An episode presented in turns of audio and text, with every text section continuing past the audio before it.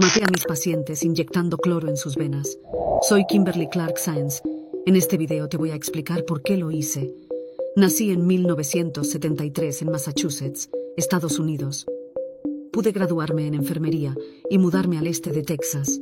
Allí me casé y tuve dos hijos, pero mi vida personal y laboral serían muy problemáticas.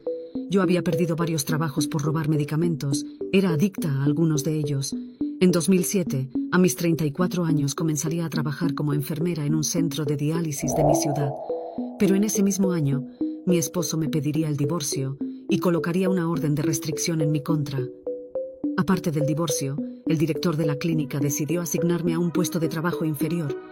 Para el año 2008, comenzó a ocurrir algo extraño en el centro de diálisis en el que trabajaba.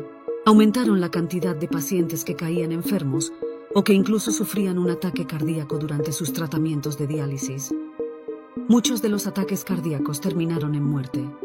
Yo utilizaba una jeringa para extraer cloro de un cubo de limpieza y luego lo inyectaba en las máquinas de diálisis que estaban siendo usadas por pacientes.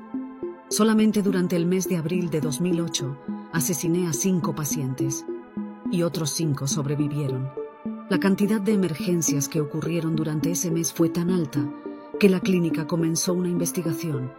Se descubrió que todos los pacientes que murieron habían tenido contacto directo conmigo. Luego de hacer un análisis en jeringas que yo había desechado, se encontró cloro en todas ellas. Te preguntarás por qué lo hice. Yo no tenía nada en contra de los pacientes. Simplemente fue mi venganza en contra de la clínica luego de que me asignaran a un trabajo inferior.